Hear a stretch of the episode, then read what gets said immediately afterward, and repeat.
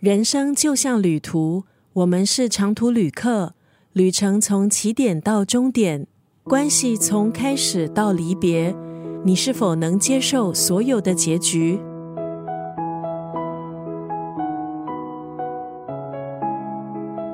今天在九六三作家语录分享的是豆苗先生这本书《长途旅客》当中的这段文字。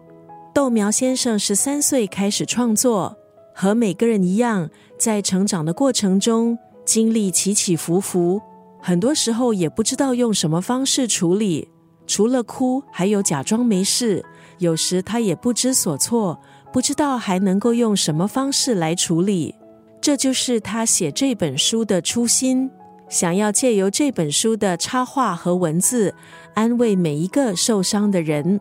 书里除了分享触动人心的故事，也透过单格、多格、长篇不同创作形式的插画，将人生各个阶段的困惑、焦虑、温柔，用他细腻的笔触来呈现。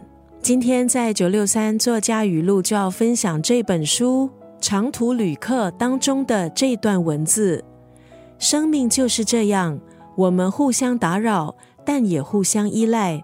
光是和你在一起，就足以成为我生命的意义。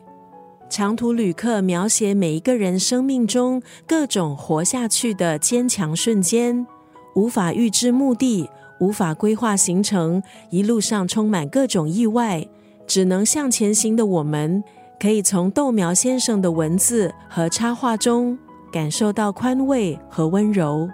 生命就是这样，我们互相打扰。但也互相依赖，光是和你在一起，就足以成为我生命的意义。